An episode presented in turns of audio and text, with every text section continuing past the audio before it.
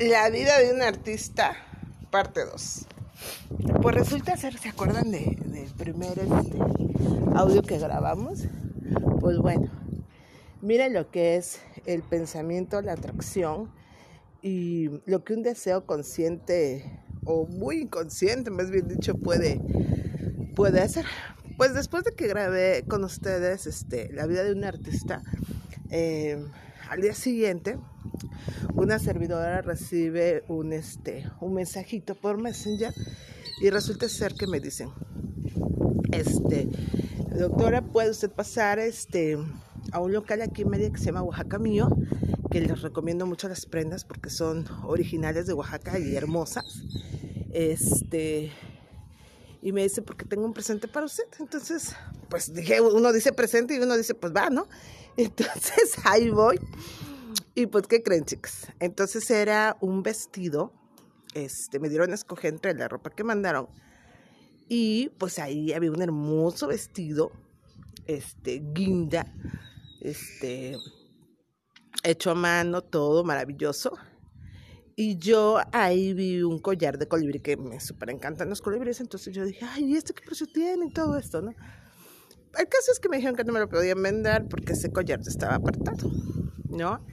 Dije, bueno, este, me voy, me voy de, local, ¿sí? Este, y ya cuando llego a la casa de ustedes, pues ya traía yo el vestido que me habían regalado, y compré una falda de manta negra, dije, me va a quedar súper padre con una blusa ismeña que tengo aquí, y este, que también pues, pude comprármela en Oaxaca mío en el momento, y este, y pues ya, ya me vine, ¿no? Y yo dije, ay, qué maravilla. A la hora de comida, chicos, estaba yo en, esta su casa y en ese momento mi esposo agarra y me dice, este, amor, este, esto es para ti.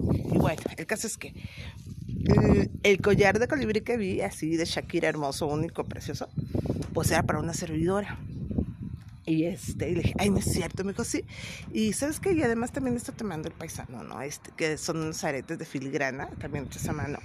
Este, que es un obsequio para ti. Bueno, pues yo eh, súper encantada y súper regalada. A los siguientes días llega una amiga de Oaxaca y este, y me trae un hermoso vestido, este, tejido a mano, ¿no? Este, perdón, hecho a mano. Y yo eh, me quedé pensando, ¿no? En todo lo que venía. Eh, desde aquel momento que, que, que, yo les había comentado del cuadro de la verdad, yo lo envié y hemos estado en espera de, que se nos comunique si vamos a participar, si no vamos a participar.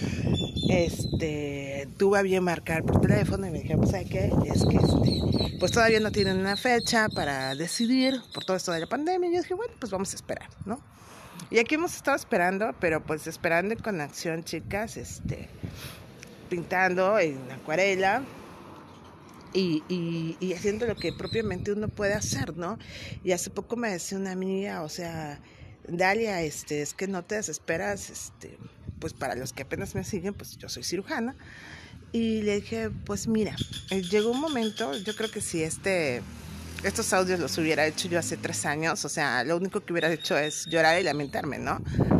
Pues no puedo operar por mil cosas, ¿no? Pero en diciembre se estableció para nosotros no solamente el diagnóstico que ya teníamos de hace unos años de, de trombofilia, sino este em, de epilepsia parcial mixta, ¿no? Entonces esto vino a, complicar un poquito el asunto, pero también yo les digo que, que atrás de lo que pareciera una complicación este, absoluta de vida, lo que pudiese parecer también, ¿no? Que para en algún momento lo consideré la mayor tragedia de mi vida, este, ha sido un gran aprendizaje.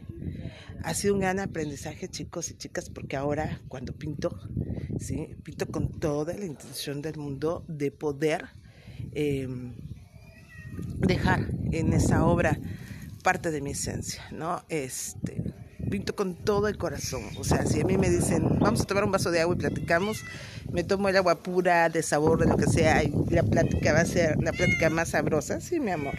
Aquí tengo a mi gatita que se llama Dorothy. Este, y echarnos la plática más hermosa del mundo porque lo que nos ha dejado la pandemia y este proceso de, de encierro es claramente el aprendizaje de, de la brevedad, ¿no? De lo efímeros que podemos ser en este plano, ¿sí?